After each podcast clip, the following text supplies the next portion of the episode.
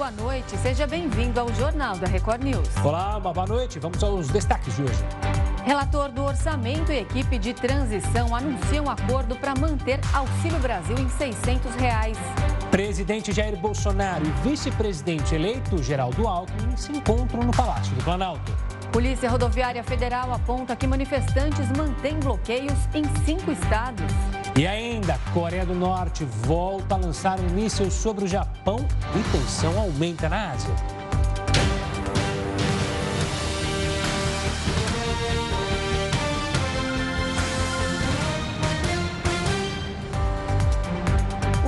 Balanço divulgado pela Polícia Rodoviária Federal trouxe os números atualizados dos bloqueios de rodovias. De acordo com a PRF, 24 manifestações ainda acontecem pelo Brasil. Elas são divididas em duas categorias: as interdições e os bloqueios. Com oito registros, Rondônia é o estado que lidera a lista de ocorrências. Logo em seguida, com sete, está o Mato Grosso. Ainda de acordo com a instituição, mais de 900 manifestações já foram desmobilizadas. A Polícia Rodoviária Federal, o Batalhão de Choque da Polícia Militar e a Cavalaria liberaram dois pontos de bloqueio na BR-101 em Santa Catarina. A ação liberou os dois sentidos da rodovia. O Sindicato dos Petroleiros informou que no estado 50% dos poços continuam sem combustível. A expectativa é que a liberação de pontos de bloqueio faça diminuir o número de problemas. Já em relação à situação das rodoviárias, a Secretaria de Estado da Infraestrutura e Mobilidade disse que as empresas estão operando normalmente e que até o momento nenhum veículo de transporte de passageiros está preso nas rodovias estaduais. E a equipe do presidente eleito Luiz Inácio Lula da Silva realizou nesta quinta-feira as primeiras reuniões para discutir a transição do governo. O repórter Matheus Scavazini acompanhou todas essas movimentações. Boa noite, Matheus. O presidente Jair Bolsonaro chegou a se encontrar com Geraldo Alckmin? Isso mesmo, isso que aconteceu. Boa noite para você, Renata, Gustavo, boa noite a todos. O chefe da Secretaria de Assuntos Jurídicos, Jurídicos Pedro César de Souza, levou o vice-presidente eleito, Geraldo Alckmin, para um rápido encontro com Jair Bolsonaro. Bolsonaro, durante essa conversa, garantiu que todas as informações necessárias serão passadas ao novo governo, o que aponta, então, mais um gesto de aceitação da derrota nas urnas do último domingo. A primeira reunião com Ciro Nogueira, nomeado por Bolsonaro para cuidar da transição de governo, teve as presenças da presidente nacional do PT, Gleisi Hoffmann, Aloysio Mercadante, ex-senador, e do vice-presidente eleito também, Geraldo Alckmin. Os trabalhos de fato para o começo dessa transição devem acontecer a partir da próxima segunda-feira, dia 7. Em conversa rápida com a imprensa, Alckmin não deu detalhes e nem nomes da equipe que vai compor essa transição, então. Alckmin também esteve no Congresso e se reuniu com o relator do orçamento de 2023, Marcelo Castro, e o senador eleito Wellington Dias para buscar adequar, então, as propostas de campanha de Lula ao orçamento do ano que vem. Uma dessas propostas seria seria uma PEC que retira o teto de gastos para despesas inadiáveis, como o auxílio que vem sendo pago atualmente. Renata, Gustavo. Tá certo. Obrigado pelas informações, Matheus. Ainda nessa edição a gente vai falar mais sobre essa PEC. Olha, as perdas do comércio por causa dos bloqueios nas rodovias podem superar os índices de 2018. Os dados da Confederação Nacional do Comércio apontam que o movimento pode implicar em perdas superiores às registradas durante a greve dos caminhoneiros, que causou retração de 5,8% no volume de vendas no país. A perda diária chegou a 1,8 bilhão de reais. O custo total para o varejo em, em valores atuais foi de 18 milhões na ocasião. Para o CNC, o cenário atual de maior dependência das empresas em serviços de entregas contribuem para as potenciais perdas. E a justiça brasileira rejeitou um pedido da Itália para extraditar o ex-jogador Robinho. O ex-atacante da seleção brasileira e do Santos foi condenado em todas as instâncias da justiça italiana a nove anos de prisão por violência sexual. O caso aconteceu em 2013, quando o atleta ainda jogava no Milan. De acordo com as regras da justiça brasileira, Robinho não será extraditado porque o governo se baseou no artigo 5 da Constituição Federal, que veta a transferência de brasileiros para outros países. Então. Apesar do pedido italiano, Robinho poderá ser obrigado a cumprir a pena no Brasil.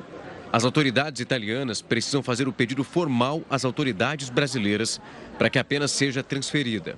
Mesmo que a Itália faça algum pedido para que a pena seja cumprida aqui no Brasil, as chances são muito baixas, porque o Código Penal ele limita os efeitos da sentença penal estrangeira no Brasil. Apenas duas possibilidades são possíveis, no caso de reparação de danos civis ou então em caso de medida de segurança.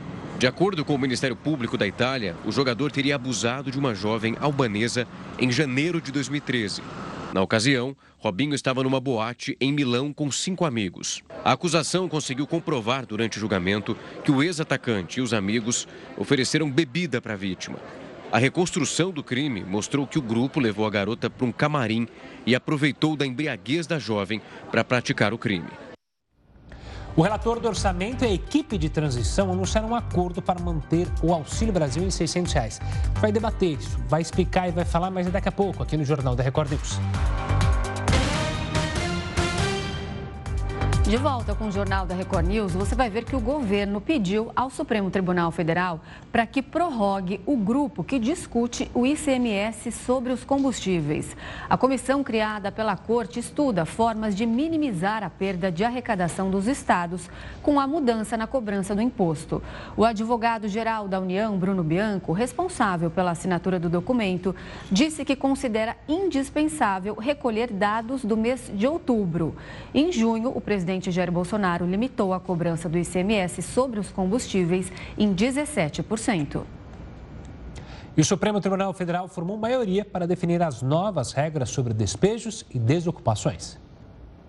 As desocupações e despejos estavam suspensos por causa da pandemia.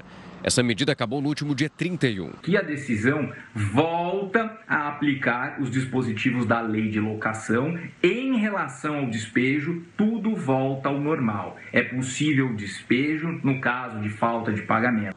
Os ministros determinaram que a Justiça crie comissões para analisar e mediar as ocorrências.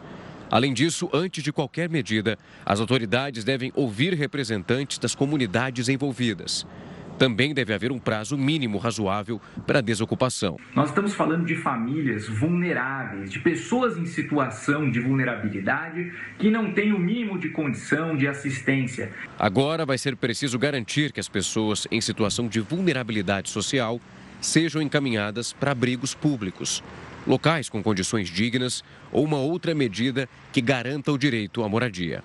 Em qualquer caso, membros da mesma família não podem ser separados. Haverá participação da Defensoria Pública na assistência jurídica dessas famílias e do poder público. Assim, com o diálogo, com a conversa, é possível achar a melhor solução, o que fazer com essas famílias, onde elas poderão ser alocadas. Apenas os ministros André Mendonça e Nunes Marques não acompanharam o voto da maioria e do relator da ação o ministro Luiz Roberto Barroso. O senador Marcelo Castro, relator do orçamento, anunciou um acordo com a equipe de transição do governo para propor uma PEC que viabilize o pagamento de 600 reais do Auxílio Brasil em 2023. E quem analisa essa estratégia é a Carla Bene, economista e professora de MBAs da FGV. Boa noite, Carla. Bem-vinda mais uma vez aqui ao Jornal da Record News. Bom, essas reuniões que a gente até mostrou aqui já no jornal hoje, que aconteceram em Brasília, foi falado o quê? O que a gente já sabia, né? Que falando mais especificamente aí do Auxílio Brasil, agora voltou a ser Bolsa Família, não cabe no orçamento. O que estava previsto ali na lei orçamentária do ano que vem seria um benefício de 405 reais, ao contrário do que eles prometeram durante a campanha, que o valor ia permanecer em 600 reais. O que fazer agora? De onde tirar esse dinheiro? Boa noite, Renata, Gustavo, boa noite a todos. Bom, essa reestruturação orçamentária, ela é necessária e ela seria necessária independente de quem é, ganhasse as eleições, porque justamente você tem uma programação de 405, como você falou, e foi prometido 600 reais. Então, como você vai começar no dia 1 de janeiro, e vai reduzir esse valor de 600 para 400, né? Então, essa é a grande dificuldade de fazer o ajuste, fora outras, outros cortes que também ocorreram. Então, essa estrutura agora de rever o orçamento, porque nós tivemos uma redução de receitas esse ano muito é, expressiva, com a parte dos combustíveis, com a redução do IPI, então nós tivemos uma perda de arrecadação. Para você ter ideia, fazer um comparativo rápido, a perda de arrecadação com a redução do ICM dos combustíveis, que é de 52 bilhões, cobre exatamente os 600 reais integrais do auxílio emergencial. Professor, uma boa noite da minha parte. É, quando a gente fala no teto de gastos, o teto de gastos já caiu a telha, já apareceu goteira, o teto já praticamente não existe. Mas eu queria que você explicasse para o pessoal de casa por que, que o mercado financeiro é, é, olha com tanta preocupação quando a gente fala em aumentar gastos públicos, que isso pode justamente prejudicar quem está na base da nossa pirâmide, da nossa sociedade, afetar justamente os mais pobres. Por que, que acontece isso? O teto de gastos, que é a âncora fiscal nossa, né? A gente pode até trocar, rever, repensar isso, mas uma âncora fiscal, ela dá um limite. Nós precisamos imaginar uma coisa bem simples. Um orçamento, ele é uma previsão de receitas. De um lado, as despesas obrigatórias, as não obrigatórias do outro, e o pagamento da dívida então dos juros da dívida pública. Então, quanto mais incertezas você tem, mais juros você tem que pagar para poder se refinanciar. Então, o orçamento é, em resumo, uma questão de escolhas.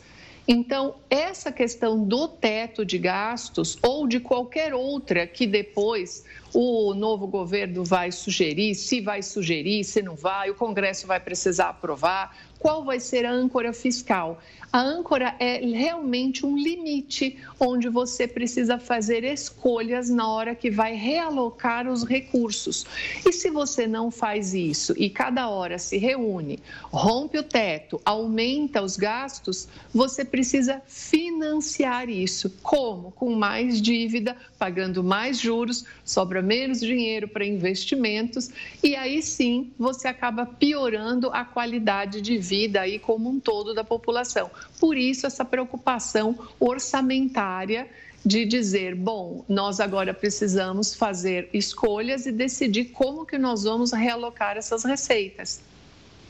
Essa PEC de transição, Carla, ela é então uma saída? Lembrando aí também que agora envolve apoio parlamentar das duas casas, tem um caráter de urgência, já que tem que ficar tudo definido até a metade de dezembro. É, Quais seriam as consequências de um gasto desse tamanho para o nosso país? Olha, o volume total, digamos que você esteja imaginando aí uns 200 bilhões de reais. Esse volume, ele precisa ser definido. Então, essa PEC é uma luta contra o tempo, é a aprovação, os prazos, o recesso de final de ano, para quê? Para que você não comece janeiro e as pessoas recebam 405 reais em vez dos 600. Então, essa PEC é, de transição, ou nome que for, ela seria feita nesse período agora independente de quem tivesse é, ganhado as eleições, porque o orçamento ele é inviável para o ano que vem. São vários programas que foram reduzidos, como farmácia popular e uma série de outros. Então, agora você realmente precisa parar e falar: bom, como é que nós vamos refazer esse orçamento e realocar isso?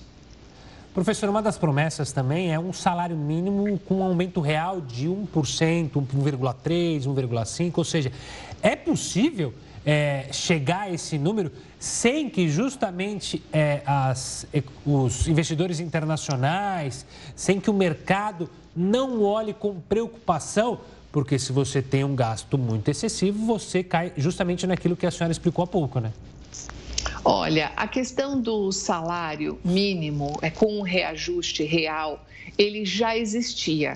Então, ele já estava precificado dentro de uma métrica. Olha, vou pegar a inflação do ano anterior, jogo para frente e pego o crescimento do PIB. Se o país cresceu, eu adiciono isso e passo a ter um crescimento, por isso que é o nome real. Real é porque é além da inflação, acima da inflação. Isso já existia, isso daí é, digamos assim, uma fórmula que estava aprovada pelo Congresso, que deixou de ser aplicada no contexto real e ficou apenas a correção da inflação nesses últimos quatro anos. Então, a retomada disso não é uma problemática em si, porque nós já tínhamos essa métrica antes. Então, ela tem uma importância muito relevante, principalmente para os aposentados, os pensionistas e as pessoas que recebem e são registradas em um, um, dois X salários mínimos. Então, isso é algo que é muito mais fácil de você adequar e ajustar dentro do orçamento do que outras alterações, por exemplo, como nós fizemos com a, a, o fato de você abrir mão de uma série de receitas. Agora, para adequar esse orçamento, ajustar esse orçamento, como você bem falou agora, é, você acha que seria necessário mexer aí nessa é, reforma tributária que tanto se fala, que está parada aí no Congresso há o quê? Pelo menos uns dois anos?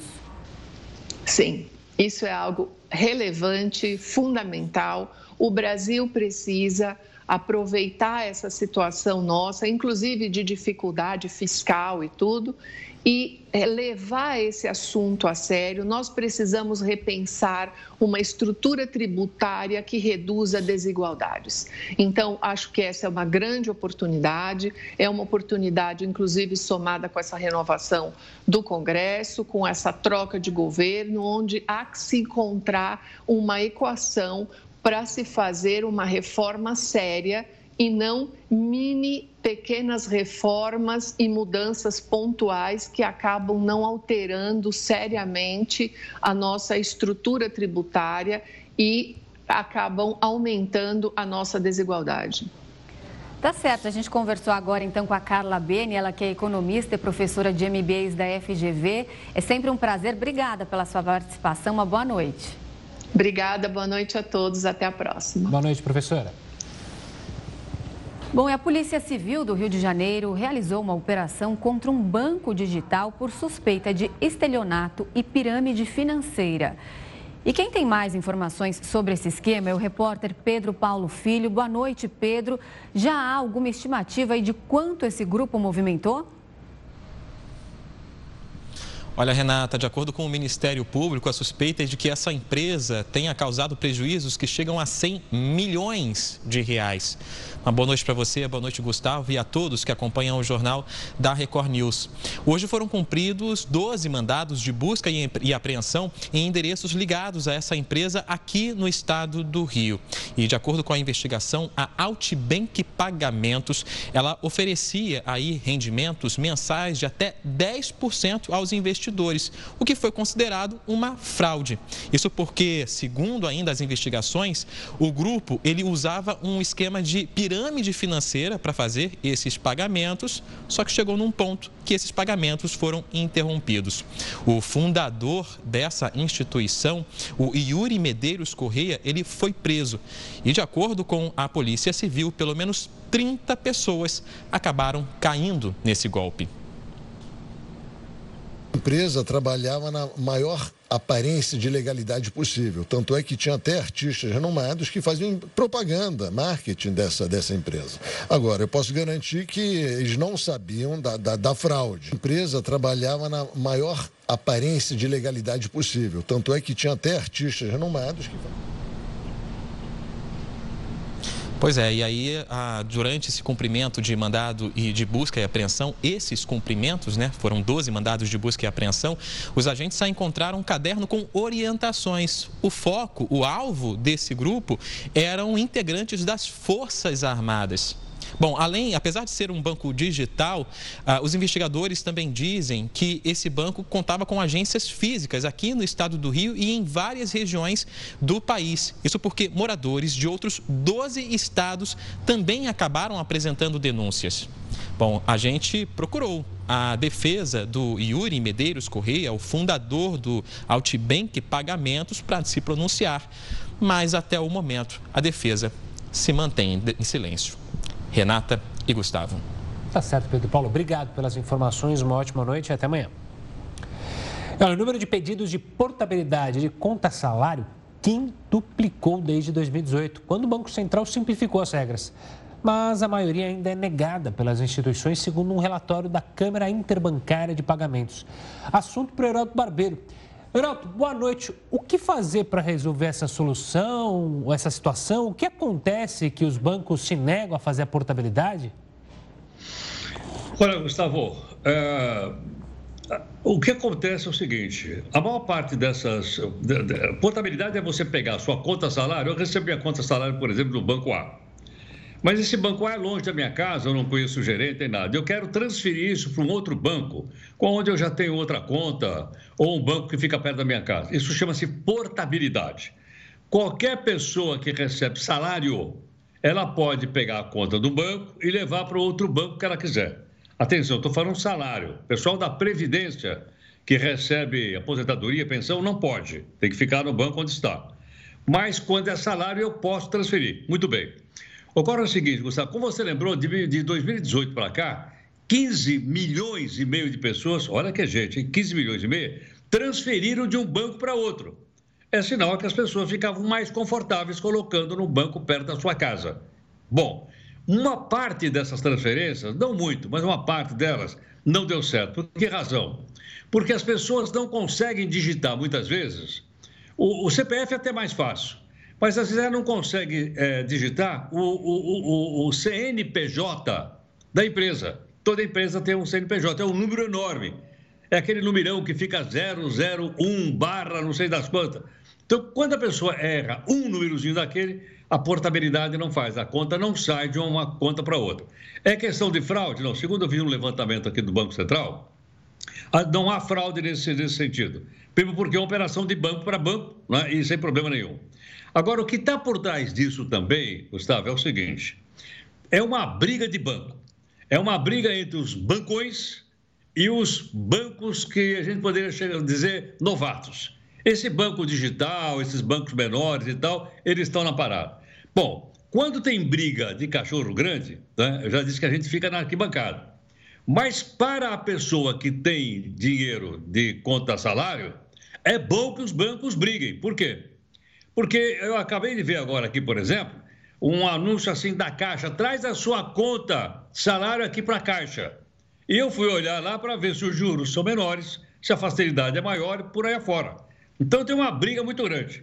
Bom, o que é que os bancões não querem? Duas coisas. Primeiro, eu para transferir minha conta, eu vou lá no banco, onde eu recebo e transfiro.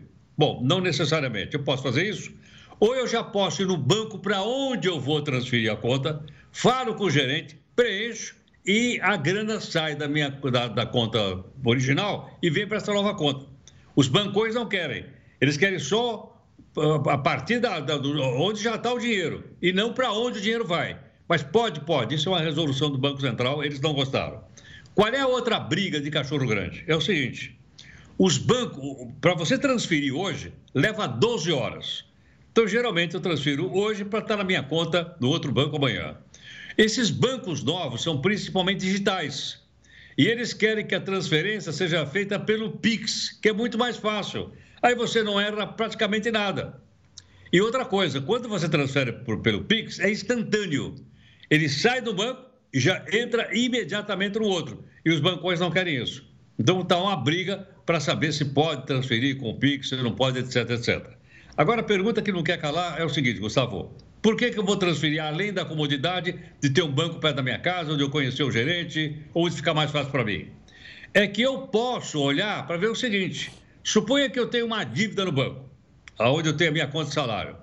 Quando eu transferir a minha, a minha, a minha conta de salário, a minha dívida vai junto. Lógico, estou devendo. Mas então tem portabilidade da dívida também? Tem. E por que, que eu faria isso?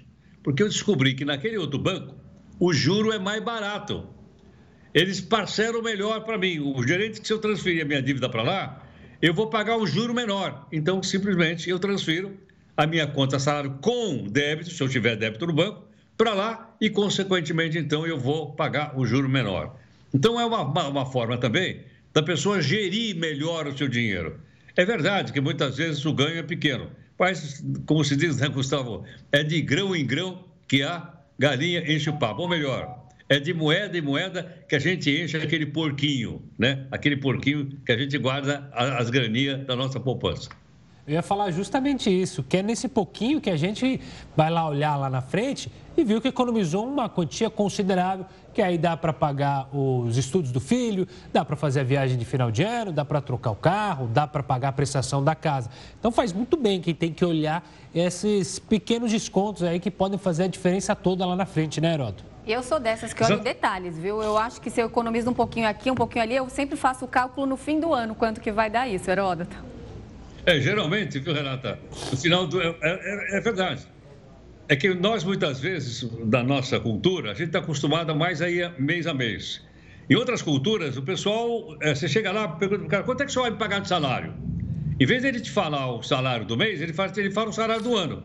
Te pago tanto por ano. Então, as, as contas são feitas anualmente. E a gente, como, como vai de pouquinho pouquinho, paga mês a mês, a gente já é um pouquinho por mês, tudo bem. Aí você multiplica por 12. Multiplica a conta de água por 12, de telefone por 12, de internet por 12. Aí você vê que, opa, peraí, eu estou gastando muito, porque eu multipliquei por 12. Mas é um hábito que nós temos que a gente precisa, de certa forma, uh, melhorar. Agora, de fato, é importante nisso tudo, Gustavo e Renata, que haja competitividade. Está havendo? Está havendo. Ótimo. Quando tem competitividade, ganha o consumidor. Seja ele o consumidor do supermercado, seja ele o consumidor de um serviço bancário como esse da transferência de conta. Sem dúvida, é bom pra gente. É bom assim. Obrigada, Heródoto, pelas suas informações, pelas suas dicas. Uma boa noite para você. Tchau, tchau, gente. Obrigado a vocês. Tchau, Gabi. Tchau. E a Coreia do Norte voltou a lançar mísseis sobre o Japão, que escalou a tensão na Ásia. O Jornal da Record News volta já com essas informações. A Petrobras divulgou os lucros do terceiro trimestre de 2022. Foram 46 bilhões de reais. O resultado representa uma alta de 48% na comparação com o mesmo período de 2021. Em relação ao último levantamento, os números são cerca de 15% menores. Já a receita de vendas somou, somou mais de 170 bilhões de reais, quase 40% a mais do que no ano passado. Mais cedo, o Conselho de Administração da empresa já tinha aprovado o pagamento das parcelas do lucro da empresa aos acionistas. Por ação, cada um vai receber R$ 3,34. A tensão entre Japão e Coreia do Norte se intensificou nesta quinta-feira. A correspondente Silvia Kikuchi tem mais informações. Boa noite, Silvia. Olá, Gustavo, Renata. Ao todo, a Coreia do Norte lançou seis foguetes nesta quinta-feira, incluindo um suposto míssil intercontinental capaz de transportar bombas nucleares para o outro lado do planeta. Segundo a Coreia do Sul, o míssil teria falhado antes de cair no mar. Apesar dos alertas, todos os lançamentos caíram em águas internacionais, informou o Japão. O primeiro-ministro japonês ainda chamou a ofensiva norte-coreana de ultrajante e intolerável. A Coreia do Sul e Estados Unidos afirmam que a nova escalada de tensão pode levar ao sétimo teste nuclear de Pyongyang. Renata Gustavo. E sobre o agravamento das tensões na Ásia, a gente conversa agora com Alexandre Errara, ele é coordenador do Centro Brasileiro de Estudos em Negócios Internacionais da SPM. Boa noite, Alexandre, bem-vindo aqui ao Jornal da Record News. Bom, como a gente mostrou agora, teve um míssil aí lançado em direção ao Japão. Outro que também aconteceu essa semana, que caiu em águas da Coreia do Sul, a primeira vez desde 1945. O que eu queria te perguntar é por que dessas constantes provocações de Kim Jong-un? Qual a mensagem que ele quer passar? Olá, boa noite, Renata. Boa noite aos telespectadores. Bom, é, nós estamos vendo aí que novamente este ano há uma escalada das tensões nessa região, né? Muita, é, com uma provocação forte da Coreia do Norte. E esses mísseis que nós tivemos em outubro, um míssil que sobrevoou o território japonês, agora mais um míssil que foi direcionado ao Japão. E isso pode ser um sinal também da Coreia do Norte para o Japão da sua insatisfação né, com o Japão em relação às tensões que existem entre os dois países desde de, do passado aí houve reclamações e há reclamações do Japão de pessoas que foram sequestrados, né, cidadãos japoneses que até hoje não tem um paradeiro. Então, existe essa reclamação. E também pelo fato do Japão ser um, um parceiro dos Estados Unidos, é, o, o, a Coreia do Norte e Pyongyang tem reclamado que não tem havido esforços suficientes para a normalização das relações e de ajuda à Coreia do Norte. Então, isso tem feito com que o Japão possa também ser um alvo dessas tensões é, e desses testes que são feitos pela Coreia do Norte. Professor, uma boa noite da minha parte também. A Coreia do Norte, como a gente bem sabe, é um país muito isolado. Isso dificulta ainda mais, e até pelas tensões entre todos esses grandes países da Ásia, Japão, Coreia do Sul, a própria China, dificulta justamente uma negociação. É difícil encontrar um país que pudesse ser neutro para fazer essa negociação entre os países, para acalmar a tensão? Ou há esse país que poderia fazer a negociação? E boa noite, Gustavo. É, é, de fato, a situação lá está bastante complicada. A Coreia do Norte, ela teve no passado um parceiro muito importante que foi a Rússia, na época da Guerra Fria, na União Soviética, época e depois a Rússia. É, um pouco mais recente, nos, nas décadas recentes, nós tivemos aí a China cumprindo um papel importante nessa mediação das relações com a Coreia do Norte. É, porém, desde que Kim Jong-un assumiu, é, nos dá assim a, a, a, impressão de que ele tem buscado ter um papel, uma posição, um status internacional da Coreia do Norte mais independente.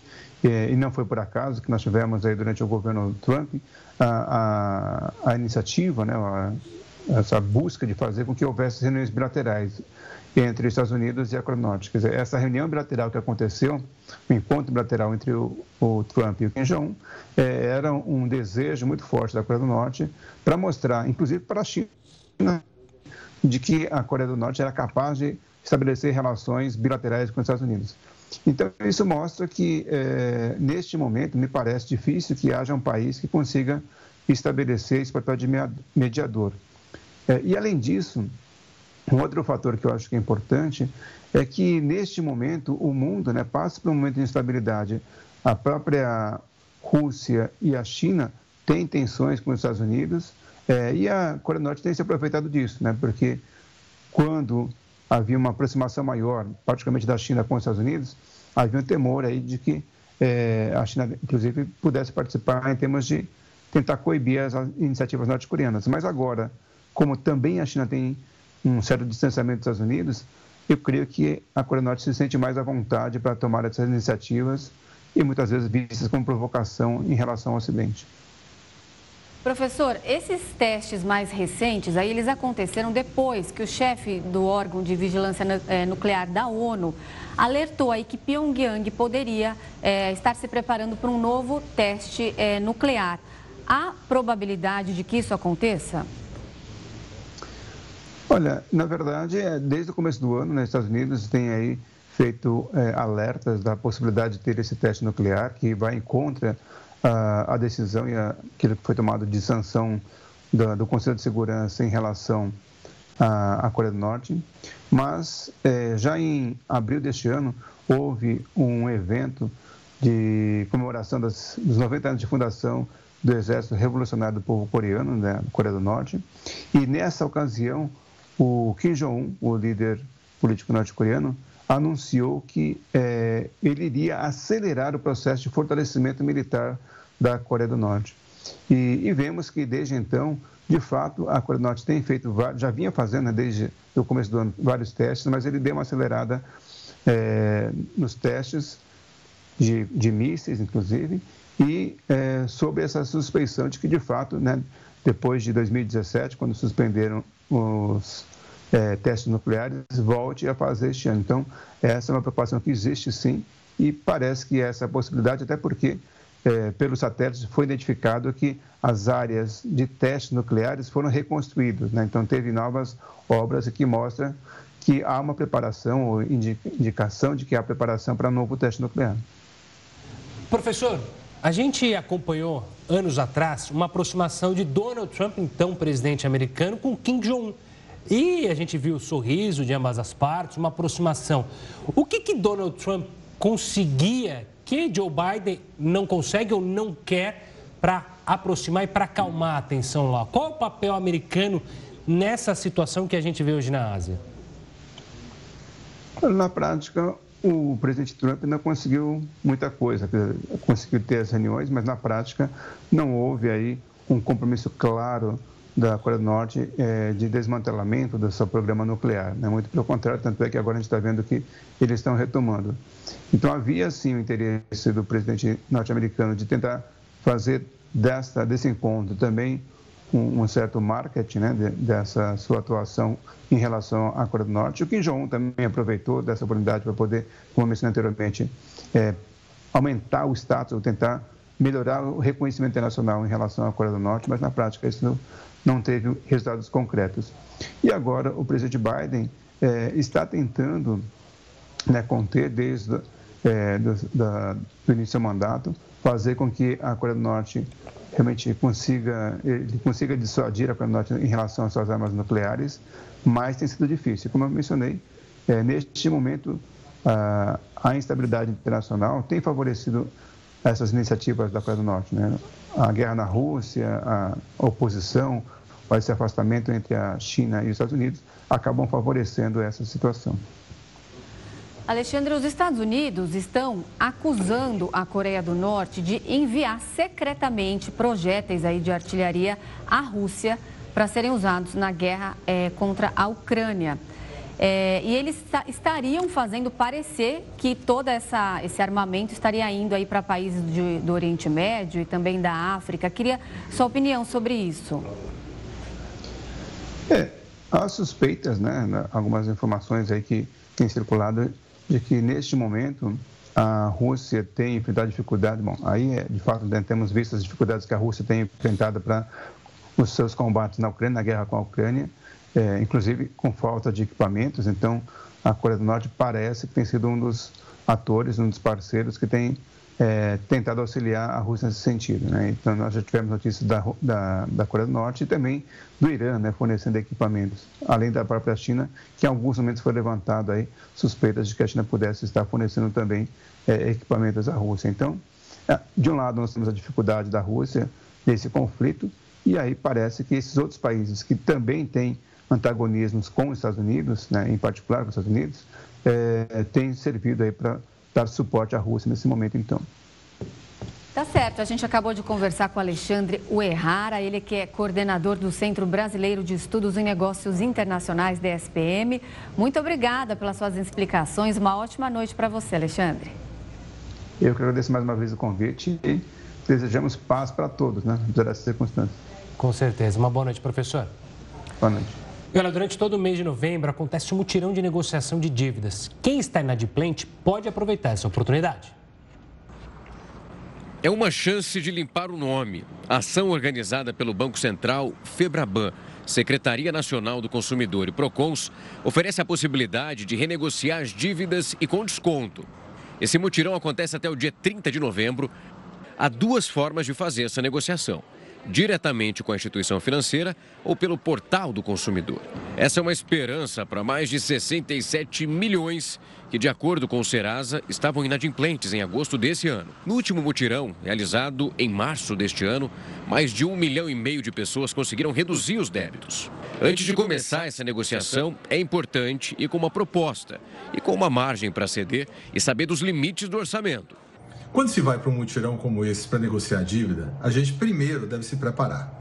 E esse preparar significa saber exatamente qual a sua capacidade de pagamento, sem que você possa vir a se atrapalhar. Ou seja, é fixar um limite máximo que você pode negociar, que não vai depois prejudicar o seu dia a dia. Cada instituição vai realizar as ofertas e também as condições.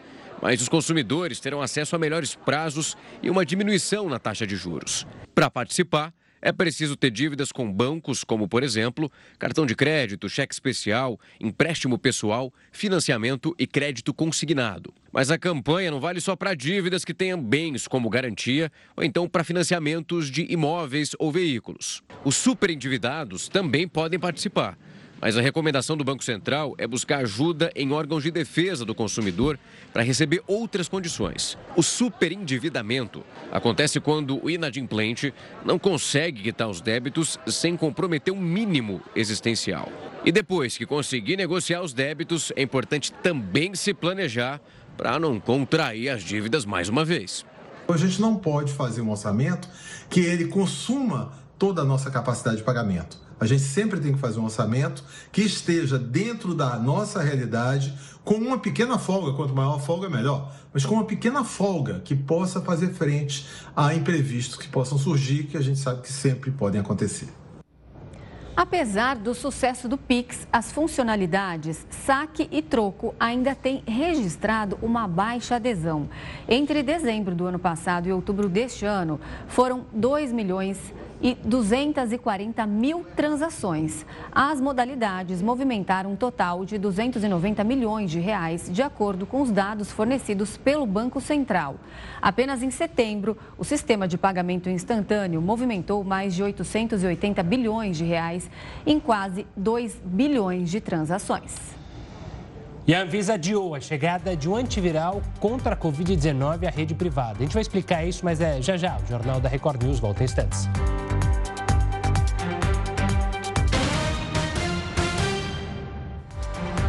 De volta com o Jornal da Record News, o INSS vai reavaliar os benefícios dos trabalhadores que recebem auxílio-doença ou aposentadoria por invalidez. Serão convocados os segurados que não passam por perícia médica há mais de um ano. Segundo o INSS, dos 150 mil beneficiários, 45 mil estão nessa situação. O prazo para revisão de todos os benefícios e a realização da perícia médica termina em abril do ano que vem. O beneficiário que for selecionado deve agendar a perícia e ir ao exame médico no dia marcado, sob pena de perder o benefício caso falte. E daqui a pouco, um dos participantes vai dar adeus à Fazenda. E logo na sequência, a Fazenda News traz todos os detalhes da eliminação. Com muita sorte e estratégia, Bia venceu a prova do fazendeiro e vai usar o chapéu pela segunda vez. Bia, você é a nova fazendeira, garota! Parabéns, Bia! Agora o caminho da roça ficou entre Deolane, Irã e Lucas. Um dos três vai deixar o reality hoje à noite. E claro, seja quem for o escolhido do público, a apresentadora Fabiana Oliveira vai comandar a mesa redonda para debater a saída da semana. Hoje ela recebe a ex-pioa Fernanda Lacerda e o jornalista Arthur Pires.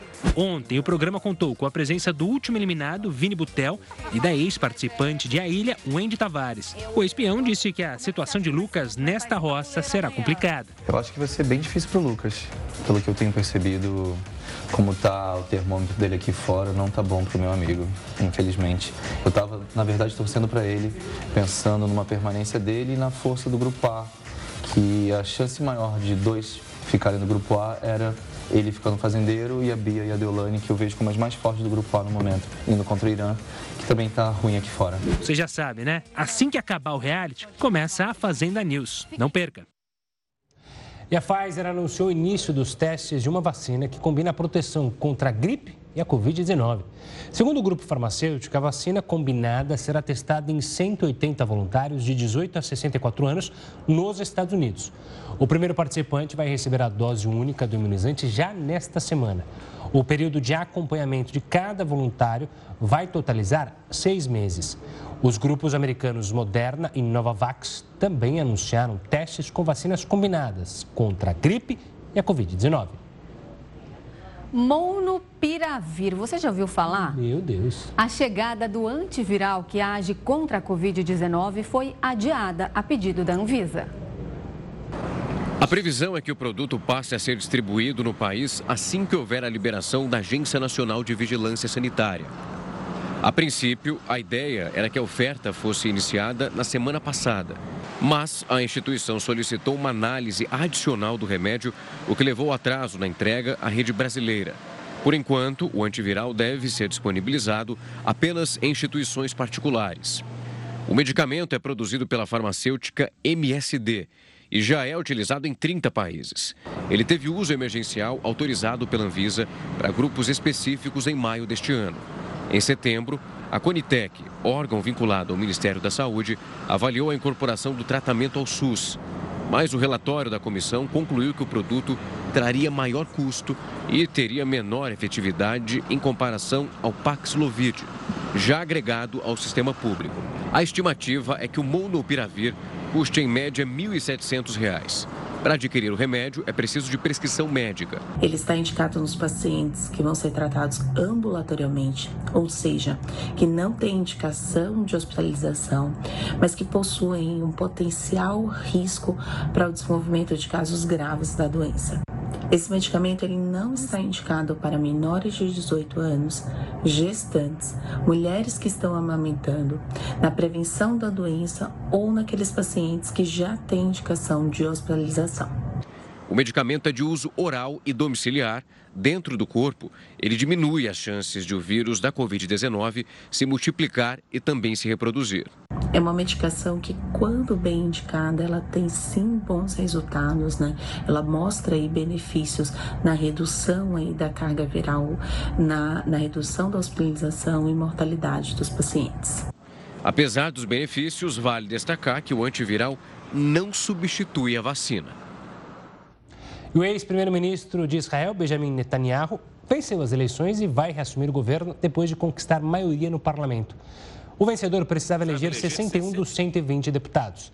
A coalizão de partidos conservadores que apoia Netanyahu chegou a 64 cadeiras. O atual primeiro-ministro em exercício, Yair Lapid, elegeu 24 deputados, o que o coloca como a principal força da oposição. O Partido Trabalhista de Esquerda, que já governou Israel em várias oportunidades, sai com apenas quatro parlamentares. Esse será o sexto mandato de Benjamin Netanyahu à frente de Israel. E a Polícia Rodoviária Federal informou agora há pouco que não há mais nenhum bloqueio total nas rodovias federais do Brasil. Segundo a instituição, ainda existem 24 interdições parciais, mas nenhuma total.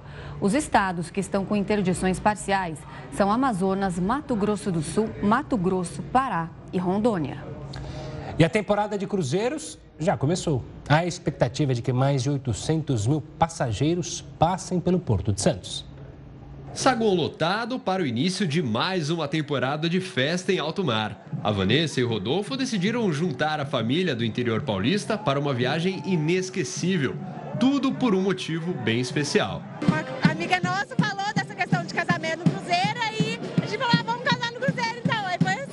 Esta será a temporada mais longa dos últimos 10 anos. Vai até 16 de abril de 2023, com navios em escalas nacionais e internacionais. Neste terminal no Porto de Santos acontece a maioria dos embarques. 60% dos passageiros começam a viagem por aqui. Nós temos aí uma expectativa que embarque aqui pelo, pelo Concais, pelo Porto Santos, 440 mil passageiros. O Porto de Santos ele é embarque e desembarque, então, portanto, passarão por aqui 880 mil passageiros. Serão 16 navios com mais de 140 escalas no Porto Santista, o maior da América Latina, com milhares de pessoas passando por este saguão. Uma delas, a Pietra, que vai comemorar o aniversário de 7 anos no navio. Ah, eu acho que vai ter bastante coisa bem legal. É a segunda vez. Agora esse ano a gente está indo, minha filha vai fazer 7 anos amanhã para comemorar o aniversário dela. Nas embarcações, os passageiros encontram um ambiente de luxo e glamour com várias opções de lazer a bordo 24 horas por dia. 780 mil leitos. A gente não tem esse número há 10 anos. Então é motivo de comemoração para nós, para Santos, para os destinos e também é, para o país, que recebe pela primeira vez desde 2019 os navios de longo curso. Além dos nove navios de cabotagem, a gente tem 35 navios que vão passar pelo país, com estrangeiros visitando 45 destinos. Muita expectativa para um setor que esperou dois anos pela volta dos passageiros. Nos próximos seis meses, o turismo marítimo deve movimentar 3,8 bilhões de reais em todo o Brasil. Os dados apontam tá, que aqui na região da Baixada Santista, nas nossas cidades da região metropolitana, há um giro da economia de até 338 milhões de reais. Ou seja, é muito dinheiro com impacto direto no setor de serviços, restaurantes, gastronomia, passeio, transporte, os guias de turismo também. Para quem está no grupo e vai viajar, agora é só apreciar o passeio e bom voyage. O Jornal da Record News fica por aqui. Obrigada pela companhia. E uma ótima noite. Fique bem acompanhado com a Suzana Busanelli e o News às 10. Tchau, tchau.